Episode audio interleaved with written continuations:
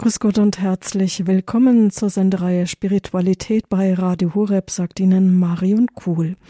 Sie hören heute die Berufungsgeschichte von Pater Niklaus Schneider vom Zisterzienserstift Neuzelle. Ein Gruß auch an alle Zuhörer von Radio Maria, die mit dabei sind. Morgen, am 2. Februar, feiert die Kirche das Fest der Darstellung des Herrn und zugleich den Tag des gottgeweihten Lebens. Wir hören heute, wie Gott jemanden zum gottgeweihten Leben berufen hat, der damit nie gerechnet hatte. Pater Niklaus Schneider vom Zisterzienserstift Neuzelle. Musik und Partys bestimmten sein Leben, und wie es kam, dass er heute Ordensmann und Priester ist, das erzählt er uns jetzt in dieser Sendung. Grüß Gott, Pater Niklaus. Ja, grüß Gott, Frau Kuhl. Danke, dass Sie dazu bereit sind, Ihre eigene Berufungsgeschichte zu erzählen. Das ist ja auch immer etwas ganz Persönliches. Ja, ja, ich mache das immer wieder sehr gerne. Wir bekommen auch immer wieder Besuch von äh, vielen Gruppen. Ähm, man hat immer die Chance, sein eigenes Leben immer wieder mal zur Revue passieren zu lassen, was Gott da alles gewirkt hat.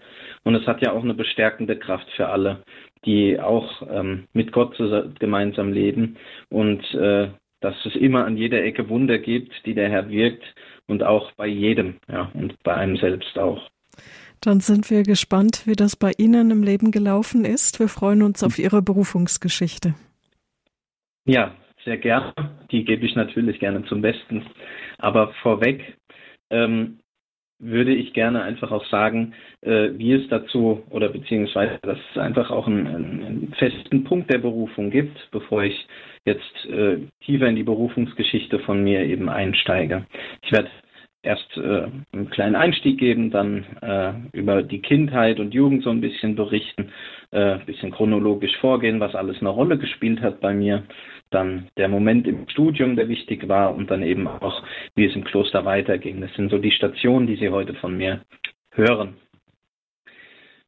Zunächst wollte ich einfach auch loswerden, dass Gott beruft, die, die unterschiedlichsten Menschen beruft und die auch in den verschiedensten Situationen stehen.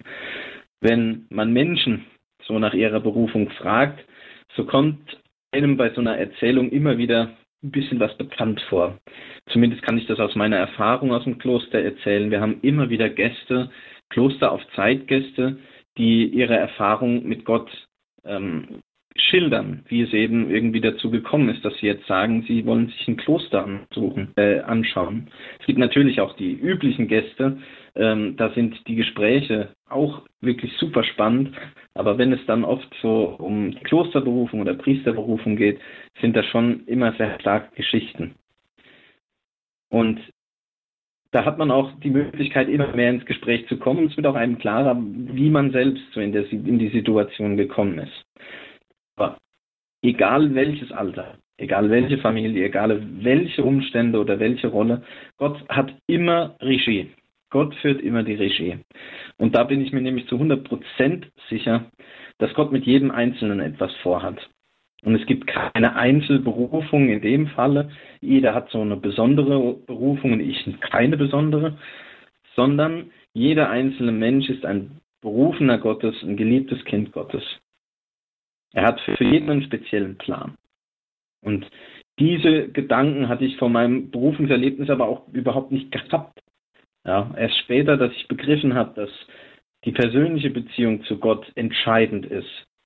Und auch zu wissen, dass jemand da ist, der einem im Leben einen Sinn gibt, das hat mich erfahren lassen, dass Gott nur Gott derjenige sein kann, der den Weg vorgibt. Es ist, wie gesagt, immer wieder eine schöne Erfahrung und immer wieder schön darauf zurückzuschauen, auf den Lebensweg, den ich bis heute gehen durfte. Und ich darf auch immer wieder neue Erfahrungen im Leben sammeln, warum mein Leben eben so verlaufen ist, wie es ist und wie mich auch immer wieder der Herr geführt hat und immer noch führt. Ja. Ich glaube, da geht es vielen so und dass auch vielleicht mal später eine Erkenntnis kommen kann in seinem Leben. Da hat konkret Gott konkret gewirkt und eben Dinge auch laufen gelassen. Sonst wäre ich halt nicht dort, wo ich jetzt stehe in meinem Leben. Ich selbst bin äh, aus dem vorderen Odenwald. Ich bin dort geboren in der Stadt Lindenfels und liegt fast genau in der Mitte zwischen den Städten Frankfurt und Heidelberg, so ungefähr da in der Mitte an der A5. Und ich bin in einer Familie groß geworden, in der der Glaube schon eine wichtige Rolle gespielt hat. Bin Jahrgang 91 geboren, also 32 Jahre alt. Ja, und ich bin der jüngste von drei Geschwistern. Ich habe noch eine Schwester und einen Bruder und zwei Brüder. Und wir haben vor dem Essen gebetet. Rosenkranz war auch bekannt. Es war auch natürlich immer wieder der Sonntagsgottesdienst wichtig. Kommunion, Firmung ist auch klar. Als 13-Jähriger war ich sogar schon einmal in Medjugorje mit meinen Eltern. Aber auch da habe ich äh, eine positive Erfahrung sammeln dürfen. Ganz besonders auch, was die Beichte angeht. Meiner Mutter und meinem Vater war es besonders wichtig, dass wir eben auch die Sonntagsmesse besuchen. Meine Mutter ist katholisch aufgewachsen, mein Vater evangelisch und mein Vater hat sich später dann auch fest entschieden und ist durch auch die vielen Impulse meiner Mutter zum katholischen Glauben gewechselt. Und so wurde er damals auch von dem Heimatpfarrer gefirmt, wo ich ministrieren durfte, was auch übrigens in der Zeit meine erste Erfahrung als Ministrant war, also relativ spät mit 14 Jahren. Nach und nach aber wurde die Kirche für mich ziemlich uninteressant. So täglicher Gottesdienst war Last. Man ging nur mit, um irgendwie äh, der Mama einen Gefallen zu tun oder irgendwie um Missstimmung für den restlichen Tag auch zu vermeiden. Da hat man sich die Zeit einfach in, einem, in seinem Kopf, hat sich hingesetzt und den Kopf ausgeschalten. In meiner Jugendzeit waren schon viele Berührungspunkte mit der Kirche. Man hat praktisch neben der Kirche gelebt, in Anführungsstrichen. Also ich war in der Jugend auch, ja, da war ich in der Jugendarbeit tätig, aber ich muss da gestehen, dass ich da selbst mit der Kirche relativ wenig zu tun hatte oder mich dafür interessiert hatte. Der Hauptpunkt waren bei dieser äh, in der Jugend Veranstaltung von Festen, jährliche Zeltlager. Es war alles auch eine sehr positive Zeit. Christliche Akzente wurden auch gesetzt. Aber so wirklich äh, den Sonntagsgottesdienst, den habe ich nicht für nötig empfunden, obwohl ich äh, da in der Jugend war, in der katholischen Jugend. Und für mich in der Zeit war aber auch, besonders als Jugendlicher neben der Kirche, was mit den Freunden was unternehmen, lustige Sachen erleben. Ich war ein leidenschaftlicher Skateboardfahrer, vielleicht nicht der beste von, von unserer Gruppe, aber ich auch leidenschaftlich gefahren. Ähm, aber später wurde halt auch immer wieder Alkohol ja zum größeren Punkt im Leben. Also wo auch die ersten Berührpunkte waren und wo halt auch wirklich da über die Maßen hinweg und die Abende, Wochenende hinweg immer wieder der Alkohol eine große Rolle gespielt hat, um die Partys, äh, ja, sage ich mal, ähm, zu überstehen. Die Schule bei mir lief auch nicht ganz reibungslos, aber schließlich schaffte ich dann 2011 doch mein Abitur. Ich habe es geschafft, nicht gut, aber ich habe es geschafft. In dieser Zeit kam aber doch eine ernste Frage auf. Wie geht's weiter? Was soll ich studieren? Oder soll ich überhaupt eine Ausbildung machen? Es war eben an einem Punkt, wo viele oft stehen, äh, nach dem Abitur, was tue ich jetzt? Manche sind sehr, sehr, sehr zielstrebig, aber bei mir war da immer noch ein großes Fragezeichen. Und so ging es dann erstmal weiter. Ich habe nie für einen wirklichen Beruf oder für ein Studium Feuer gefangen, wo ich jetzt sagen hätte können, okay, das interessiert mich wirklich. Da möchte ich auch wirklich Zeit investieren, da habe ich ein richtig großes Interesse ja, da war einfach wirklich nicht viel da bei mir. Das Einzige, für was ich Zeit investieren konnte und wollte, war die Musik. Dafür habe ich Zeit investiert. Ich habe Gitarrenunterricht genommen seit dem Leb sechsten Lebensjahr, habe das auch ziemlich häufig einsetzen können. Und trotzdem bin ich doch in die Studienwelt eingetaucht, denn man muss ja auch was Vernünftiges tun. So war eben auch irgendwie äh, meine Einstellung. Man braucht was, um zu überleben, man braucht was, um Geld zu verdienen, also muss man einen Abschluss machen. Nun wollte ich aber da auch in der Jugendarbeit weitermachen. Das habe ich gerne gemacht, äh, mit der Jugend zusammen die Gruppenstunden zu machen und so. Das war für mich irgendwie eine große Freude. Und da ich in der Gemeinde doch da viel äh, Erfahrung gesammelt habe, habe ich mir gedacht, vielleicht kann man die Kirche zu einem guten Ort verändern, wie ich das denke. Ja. Das hat mich dann motiviert, da ein bisschen weiter zu suchen. Was gibt es denn in so einer Pfarrei überhaupt für Berufe? Da hatte ich den Gemeindereferent sogar gefunden und habe das Studium auch begonnen, der praktischen Theologie in Mainz. Für mich wurde da aber wirklich sehr, sehr schnell klar, das wird nicht mein Beruf und da will ich auch nicht arbeiten. Es war für mich persönlich einfach, ähm, ja, es hat einfach nicht gepasst. Für mich war das damals, wo ich gedacht habe, wow, zu viel Gewalt, Verwaltung, zu viel Gefahr, an einen Ort zu kommen, an den ich gar nicht arbeiten möchte, ähm, war auch so nach diesem Punkt, wo ich gesagt habe, okay, das interessiert mich nicht, dann muss ich das wieder abbrechen. Dann kam wieder der Moment so ein bisschen der Orientierungslosigkeit. Danach habe ich ein freiwilliges soziales Jahr gemacht im Johanniter Hilfsdienst. Dann nochmal mein Glück im Studium der Kunststofftechnik in Darmstadt probiert für wenige Semester. Und da wurde mir auch schnell klar, schaffe ich nicht, begeistert mich nicht. Ich bin jetzt nicht der Beste im Studium, aber auch nicht der Schlechteste. Aber es ist für mich einfach immer eine Last geworden. Aber irgendwie blieb dann doch, mit der Jugend möchte ich was zu tun haben oder auf jeden Fall da in die Richtung möchte ich gehen. Ich habe dann einen letzten Studienwechsel vollzogen zu diesem Zeitpunkt oder bis jetzt, sage ich mal. Und da habe ich doch etwas länger ausgehalten, sage ich mal. Es war wieder in Mainz, da wo ich auch praktische Theologie studiert habe, aber diesmal an der Universität, an der Johannes Gutenberg Universität. Da war ich ab 2013 dann. Damals habe ich mich für die Fächer Geschichte interessiert und ja, ich musste ein Zweitfach wählen und das fiel dann durch meine Gemeindenähe und mein Vorstudium auf die katholische Theologie, was aber auch äh, irgendwie daran zu tun hat, dass mein äh, NC, also die Beschränkung, dass man aufgenommen wird für andere Fächer, ja, zu schlecht war. Ich konnte quasi nur geisteswissenschaftliche Fächer mich entscheiden, wo ich auch wirklich ins Studium angenommen wurde. Bei diesem Studium, ich habe dann angefangen, äh, Bildungswissenschaften zu studieren, wollte äh, in die Schule gehen, gymnasiales Lehramt war da das Ziel. Ich war da nicht wirklich richtig faul, aber ich habe mir auch sehr viel Zeit gelassen. Und weil ich das Studium oder die Zeit des Studiums auch irgendwie so immer wieder auskosten wollte. Neben dem Studium waren halt eben auch für mich irgendwie auch typisch für äh, meinen Jahrgang oder vielleicht auch die, die, die Lebenswelt der Studenten. Es war typisch, dass andere wichtige, andere Dinge eben wichtiger waren. Die Freundin, Freunde feiern, einfach was erleben und das Leben genießen. Das war so die Devise als allererstes.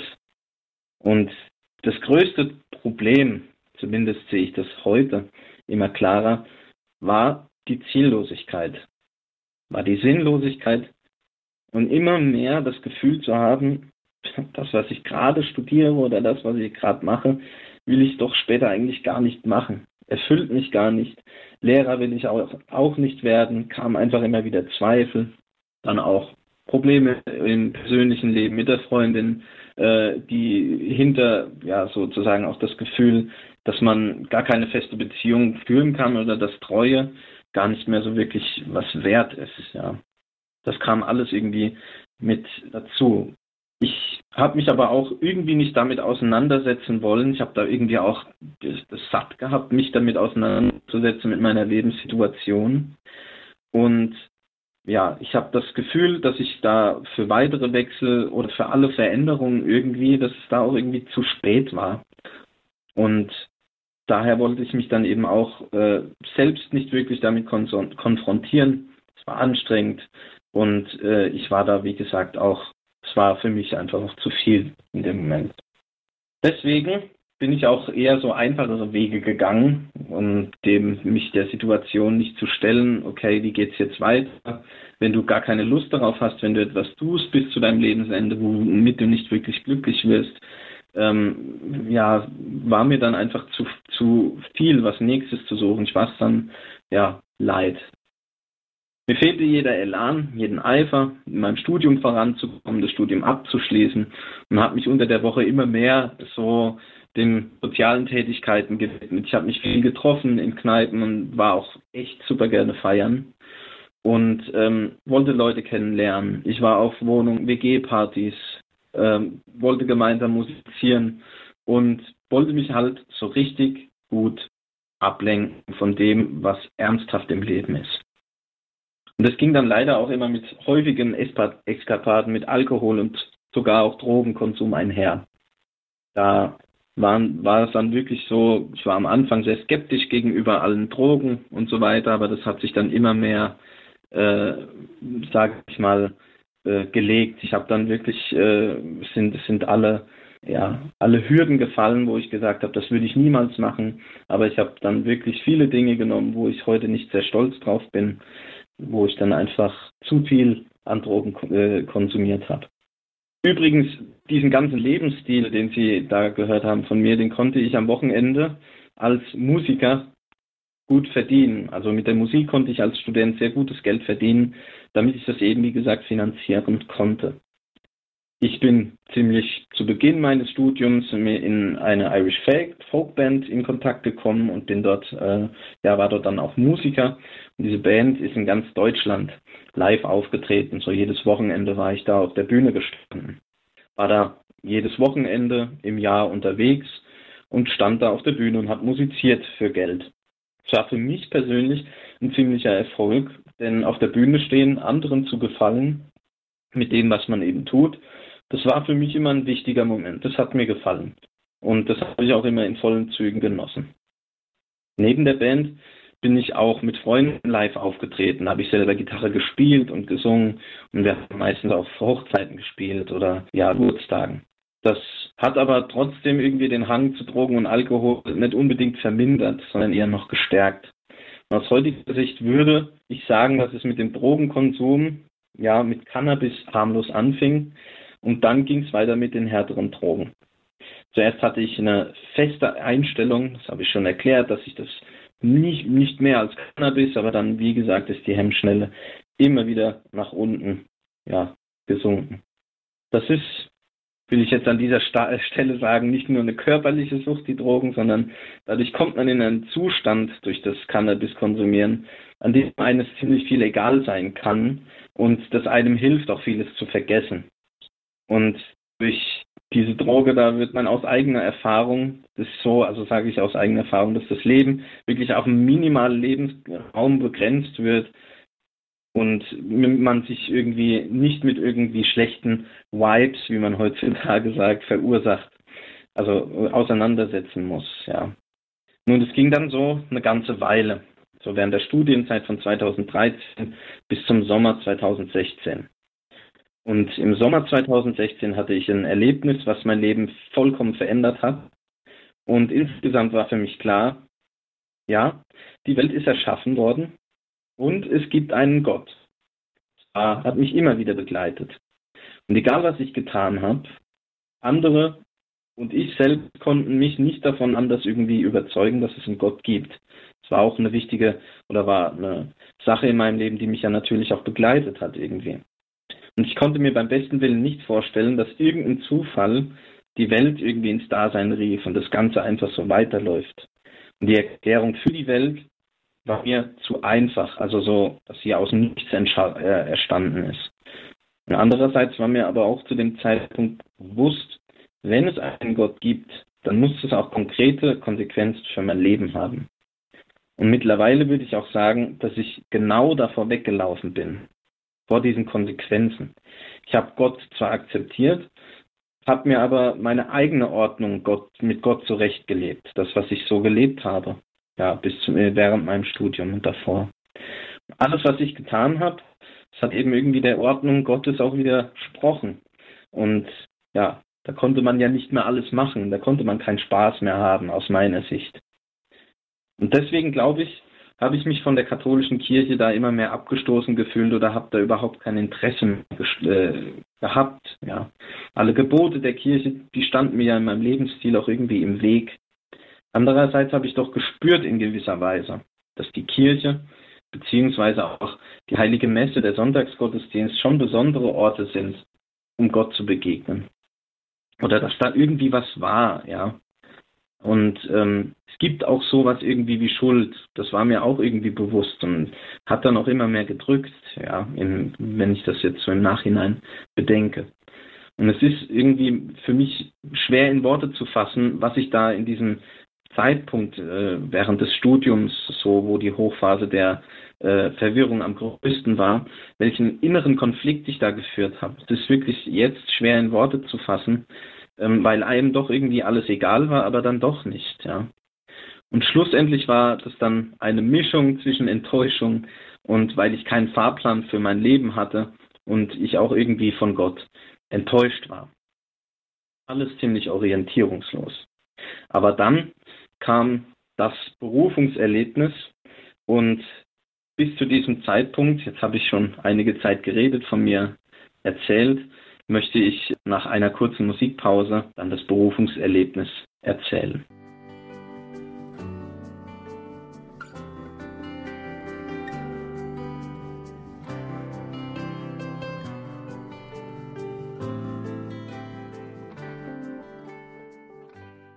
Radio Horeb, die Sendung Spiritualität. Sie hören die Berufungsgeschichte von Pater Niklaus Schneider vom Zisterzienserstift Neuzelle. Wir sind gespannt, wie es dann weiterging. Ja, ich habe aufgehört so an dem Punkt, wo ich quasi dann gekommen bin zu meinem wahren Berufungserlebnis oder wo ich gewusst habe, es muss eine Entscheidung her. Das war eben während dem Studium. Und an so einem Morgen nach einem sehr intensiven Feierwochenende, ja, war ich in meinem WG-Zimmer und bin aufgewacht. Ich war total fertig mit allem. Ich war ja, also total noch benebelt und in, irgendwie noch in so einem gewissen Rausch.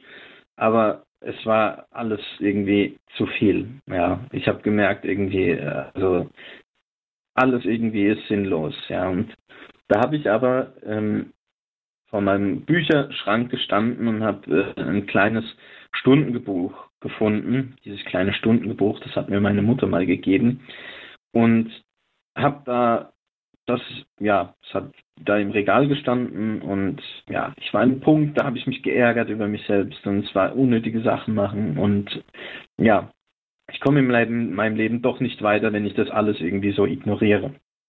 Und dieses Buch in der Hand einfach aufgeschlagen und habe einfach gelesen kann jetzt wirklich nicht mehr sagen, welcher Tag das war, welche Stunde, welche Tageszeit oder welche Psalme ich da gebetet habe. Ich habe einfach nur gelesen und das war für mich ein Moment einfach ein großer Hilferuf, den ich an Gott gerichtet habe. Mir wurde aber in diesem Moment so sicher, auch schlagartig sicher, dass es Gott wirklich, wirklich gibt. Und dass er mich auf meinen zukünftigen Weg begleitet, egal was jetzt ansteht. Es war nur eine Entscheidung wichtig. Es war eine Lebensentscheidung wichtig. Das habe ich gespürt, dass es auf einmal richtig ernst war, in diesem einen Moment. Und dann habe ich auf einmal so eine Kraft bekommen, um mich bewusst auch von für Gott zu entscheiden. Und da war mir alles so klar. Das, was ich jetzt tun soll, hat eine Ausrichtung, die geht Richtung Gott. Die hat mit Gott zu tun und er wird es entscheiden oder kann es entscheiden. Ja. Und so kam ich dann in, immer mehr in ein innerliches Gebet, ein Gespräch mit Gott. Da habe ich dann gesagt, Gott, ich habe dich immer verteidigt. Ich hab, war, mir war immer klar, dass du die Welt erschaffen hast. Und wenn du jetzt der Sinn von allem bist, dann will ich wirklich das tun, was du willst. Ich will dir folgen, komme was wolle. Keiner hat mir im Leben zeigen können, wo ich Freude habe, wo ich Freude habe oder wo ich weiß, da ist es richtig. Das kann jetzt eigentlich nur noch derjenige, der die Welt erschaffen hat. Und mit diesem Erlebnis im Herzen war es dann für mich klar, zu jemanden zu suchen, der mir bei der Gottsuche hilft. Und da war mir dann klar, jemand, der schon diesen Schritt getan hat, der für Gott lebt und der für ihn arbeitet, ja, so einer muss dann gesucht werden. Und auf meiner Suche habe ich dann einen Stadtpfarrer in Mainz, war noch in Mainz gewesen, gefunden, der mich wirklich sehr fürsorglich aufgenommen hat und auch mich bis heute, Gott sei Dank, noch begleitet. Und ich musste, was den Glauben eben auch anging, den katholischen Glauben, wieder so wie eine Art Reset machen oder einen Neustart. Ja. Ich wusste, dieser Neustart funktioniert aber auch nur darüber, dass ich alles, was ich so getan habe, alles, wo ich in meinem Leben irgendwie Menschen enttäuscht habe und nicht nur Menschen enttäuscht habe, sondern auch Gott enttäuscht hat, das auch vor ihn hinlegen muss. Und so habe ich auch eine Lebensbeichte abgelegt und da auch sprichwörtlich alles rausgelassen, was ich da in meinem Leben ja verbrochen habe. Und da kann ich Ihnen wirklich sagen, diese Beichte hat mich so frei gemacht. Und da wurde mir im ersten Moment wirklich bewusst, hey, Gott schenkt dir einen Neuanfang. Und Gott, er will jetzt von diesem Zeitpunkt an dich führen und will dir zeigen, wohin es geht. Und ich hatte in meinem Leben nur zweimal dieses Erlebnis gehabt, dass ich mich so wirklich frei gefühlt habe und so wirklich einen, einen Frieden auch gespürt habe. Und das war damals als Kind in Medjugorje, als Jugendlicher und an diesem Tag der Lebensbeichte als 25-Jähriger. Also damals in Medjugorje als 13-Jähriger und jetzt an diesem Tag als 25-Jähriger. Und das war alles im Sommer 2016. Da hat sich das eben alles entwickelt. Nach dieser Begegnung mit dem Priester und dieser Entscheidungsphase war ich dann immer wöchentlich immer wieder oder wann es auch immer ging in der heiligen Messe. Natürlich der Sonntag war auch äh, mit äh, im Kalender und habe ich auch nicht vergessen diesmal oder versucht mich davor zu drücken. Ich habe versucht, das Stundengebet zu beten und auch vor allem der tägliche Rosenkranz, der wurde dann auch zum stetigen Begleiter überall, wo ich war, hin und herfahrten von Zügen. Da habe ich meistens immer Musik gehört, aber diesmal habe ich den Rosenkranz immer wieder in der Hand gehabt. Ja. Ich habe mich eingedeckt mit verschiedenen, verschiedenen heiligen Biografien und war wirklich ein begeisterter Neubekehrter mit einem Ruf Gottes in der Tasche für eine bestimmte Aufgabe. Wie diese Aufgabe halt in Zukunft ausgehen sollte, wusste ich noch nicht. Aber ich habe innerlich erfahren dürfen, jetzt hat sich mein Leben wirklich in eine Richtung entwickelt, wo ich Hoffnung habe, dass mein Leben wirklich einen Sinn hat und wo ich weiß, da kann ich mit, mit voller Kraft, mit voller Freude, ja, und das tun, was mich glücklich macht. In dieser Zeit hat sich innerlich viel entwickelt und mir wurde auch klar, ich will wirklich ganz gewusst, will ganz und gar für Gott arbeiten und auch als Priester. Ich lernte in dieser Zeit auch der geistlichen Begleitung in Mainz bei dem Pfarrer, bei dem Stadtpfarrer, natürlich vieles auch neu kennen, was es alles in der katholischen Kirche gibt. Und ja, da wurde mir ein ganz neuer Horizont ja, eröffnet, wer Jesus eigentlich überhaupt ist und äh, was es da noch alles gibt. Ja, und das hat mich alles sehr erstaunt und wirklich auch erschlagen fast. Ja. Ich fühlte mich auch bei diesem neuen Kennenlernen, wenn ich jetzt immer wieder kennenlernen mit der katholischen Kirche. Ich habe viele Gemeinschaften kennengelernt, das äh, Leben von Priestern, also äh, wurde mir dann bewusst, was es so alles gibt in der katholischen Kirche. Und da habe ich einfach immer mehr, auch aus meinem Studium heraus, immer mehr gemerkt, okay, wenn ich dieses äh, wenn ich Gott nachfolge, dann kann das nur für mich in Gemeinschaft sein. Ich habe natürlich überlegt, wie das, wie das konkret aussehen soll. Und da habe ich dann erfahren, es gibt unendlich viele Gemeinschaften. Aber ich war dann doch irgendwie ähm, neugierig, habe im Internet gesucht und war so in die Richtung Klöster. Ja, Klostergemeinschaft aus dem Geschichtsstudium war das ja auch eher bekannt. Und da war ich irgendwie sehr neugierig. Und da bin ich nach längerem Suchen dann im Internet äh, am, auf der Homepage vom Stift Heiligenkreuz stehen geblieben und habe mir gedacht, naja, du kannst ja mal vorbeischauen und dir das einfach mal angucken. Da habe ich eine E-Mail geschrieben mit der Frage, ob ich eben kurz eine Zeit im Kloster verbringen kann.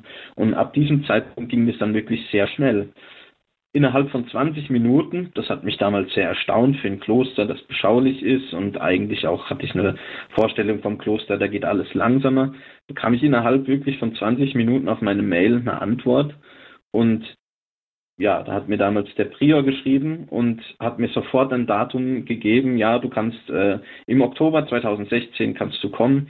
Und das war dann auch das erste Mal in Heiligenkreuz, wo ich dort ankam.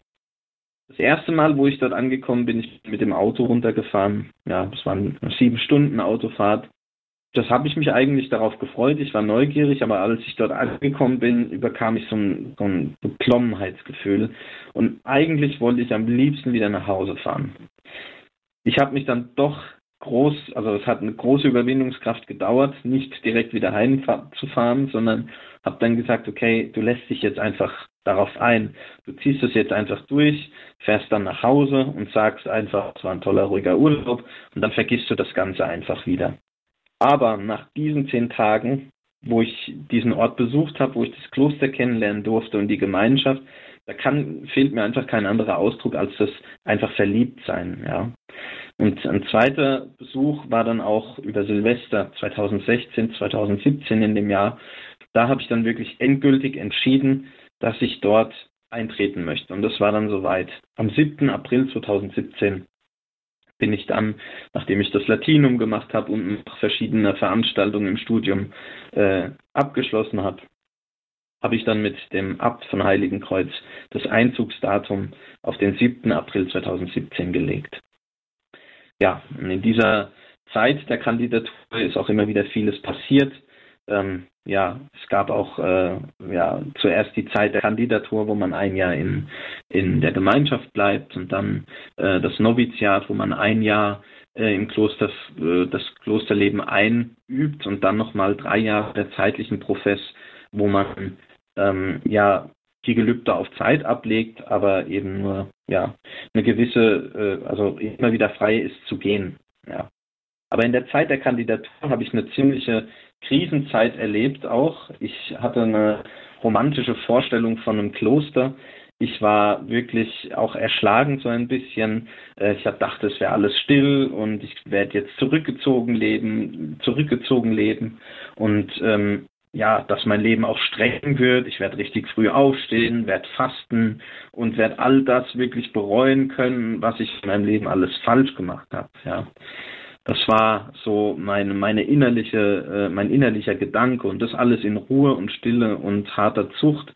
Aber dem war nicht so. Ja, ich habe ein Kloster kennengelernt, das wirklich eine große Freude hatte, wo auch viel los war im positiven Sinne. Es gab viele Leute, es gab ähm, ja viel zu tun an diesem Ort. Das hat mich aber am Anfang kam, hat mich das trotzdem irgendwie in eine Krise gebracht, weil ich eine ganz andere Vorstellung hatte.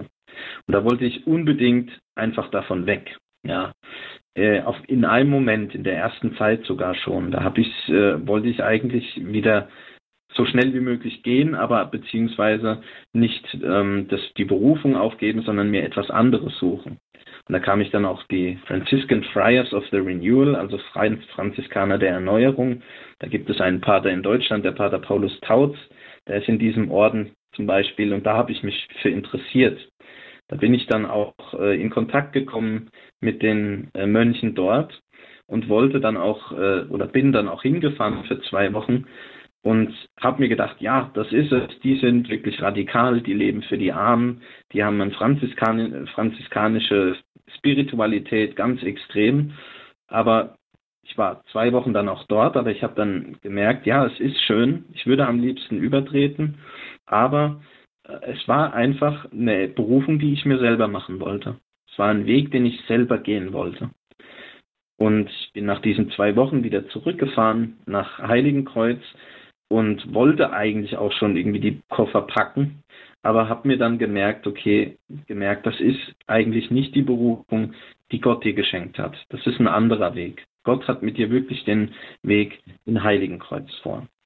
Ja, das war so ein kurzer äh, Ausschnitt aus äh, einer Zweifelsphase, die man aber auch immer wieder hat, ja, wo man immer wieder kämpfen muss in seiner Berufung und um seine Berufung kämpfen muss. Ja, ja dann bin ich eben nach dieser Kandidatur ins Noviziat aufgenommen worden, wurde eingekleidet und bekam den Namen Niklaus mit dem Namenspatron Niklaus von der Flü. Das ist mein Namenspatron, der mich damals auch sehr auch viel begleitet hat und der mich beeindruckt hat ja, drei Jahre war ich in der zweitlichen Profess und nach diesen drei Jahren, am 15. August, Maria Himmelfahrt, durfte ich dann die ewige Profess ablegen. Und in demselben Jahr habe ich dann auch mein Studium an der Hochschule Heiligenkreuz abgeschlossen. Und dann ging es relativ schnell. Ich hab, bin zum Diakon geweiht worden am 6. November 2022 durch Weihbischof Schal und er war da der Weihespender. Und dann im letzten Jahr, Jahr 2024, bin ich am 18. Mai durch Erzbischof Schönborn, Christoph Schönborn, zum Priester geweiht worden. Und jetzt bin ich seit Januar 2023, jetzt schon ein bisschen, ja, gut ein Jahr, bin ich jetzt hier in der Pfarrei Neuzelle, in der Gemeinschaft von unserer, ja, von dem Zisterzienserstift Neuzelle, wo ich eben in der Pfarrei als Kaplan wirken darf. bin unendlich dankbar, dass ich von Gott so berufen wurde und dass er meinem Leben wirklich einen Sinn gegeben hat. Und das darf ich nun seit meinem Berufungserlebnis, das ich Ihnen jetzt mitgeteilt habe, täglich erfahren und wünsche wirklich jedem, dass er eine persönliche Erfahrung macht, die er mit Gott macht und dass er merkt, ja, Gott möchte ihn glücklich machen, auch wenn der Weg immer mal wieder schwer ist. Das wünsche ich jedem. Vielen Dank, Pater Niklaus, für dieses Zeugnis, Ihre Berufungsgeschichte hier bei Radio Horeb. Wir lassen das auch ausklingen noch mit Musik.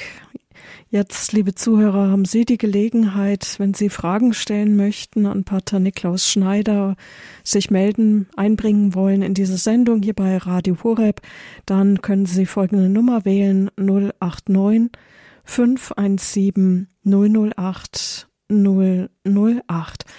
Außerhalb von Deutschland, wenn Sie uns über Radio Maria hören, 0049 die Vorwahl nicht vergessen dann die 89 517 008 008.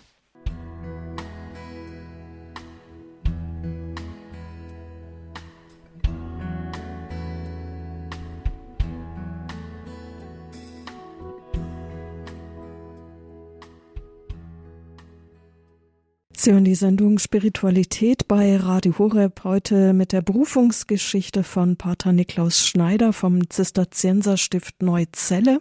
Auch die Zuhörer von Radio Maria sind mit dabei.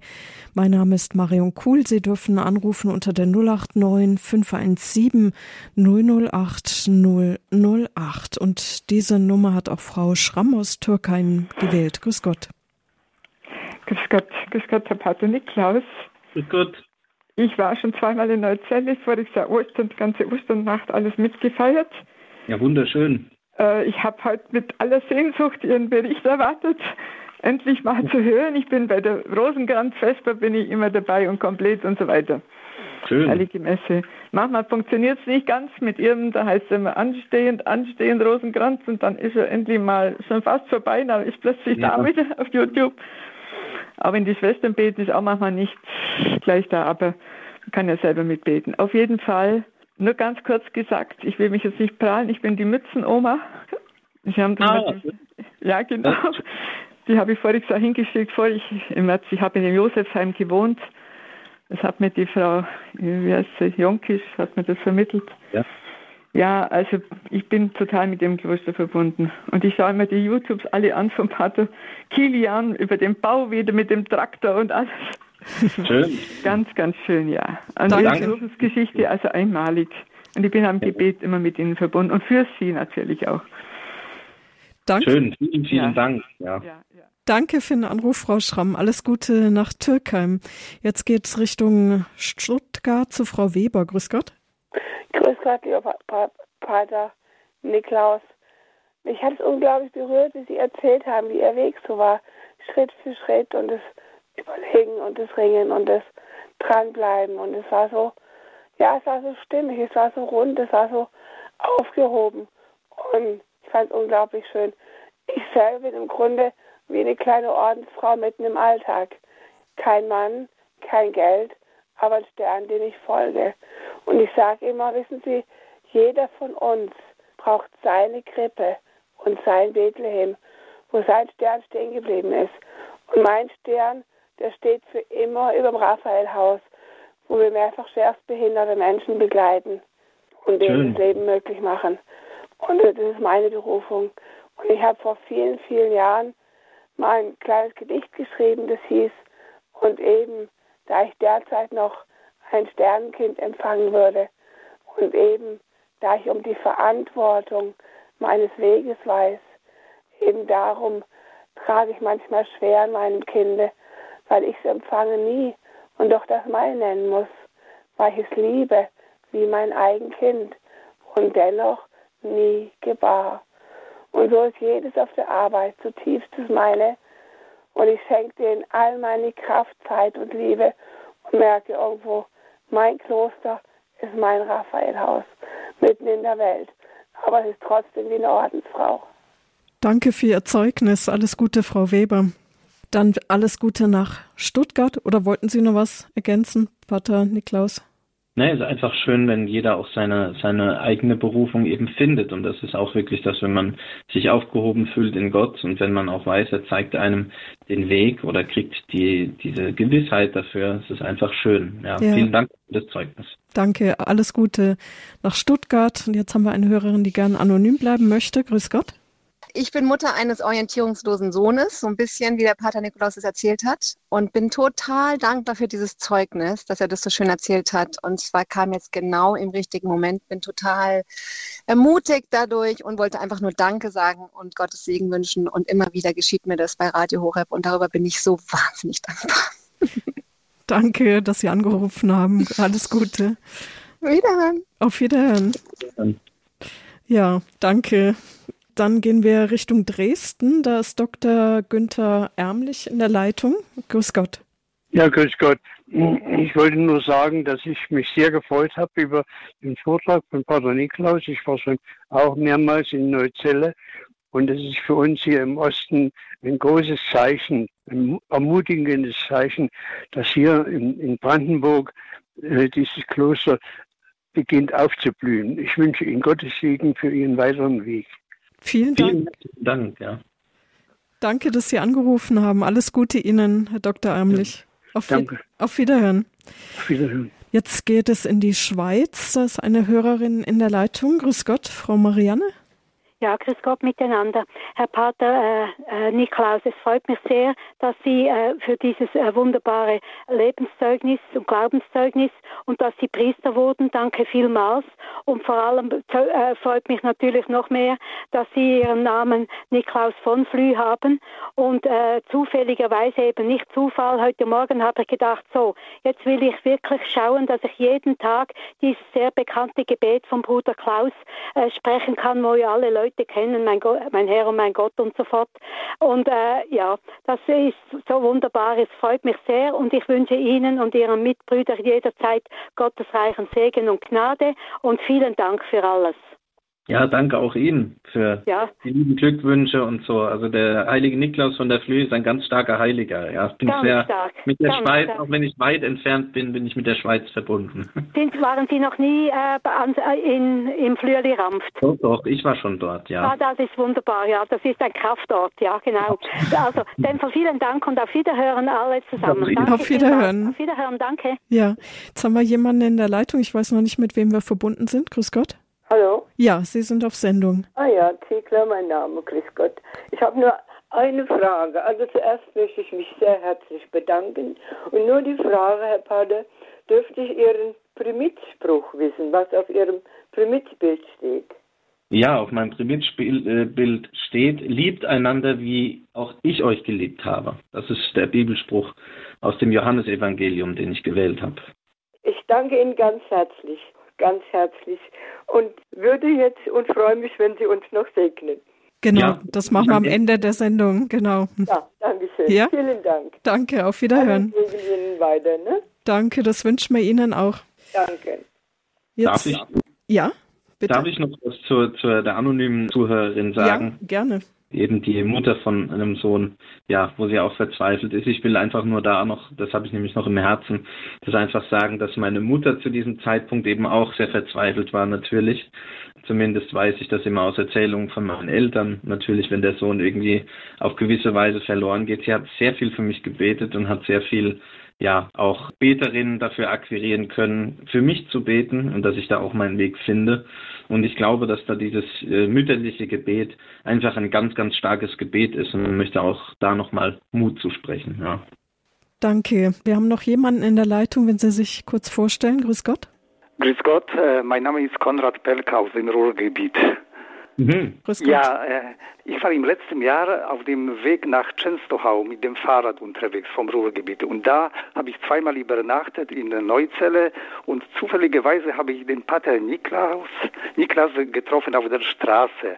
Aber er weiß das bestimmt nicht mehr, aber wir haben ein schönes... Ich erinnern mit dem Rad. Wir hatten ein kurzes Gespräch. Gespräch ah, wissen Sie noch? Und das war sehr schön. Ich, ich war eigentlich äh, begeistert von dem Gespräch und ich wusste nicht von Ihrer Berufungsgeschichte, ja.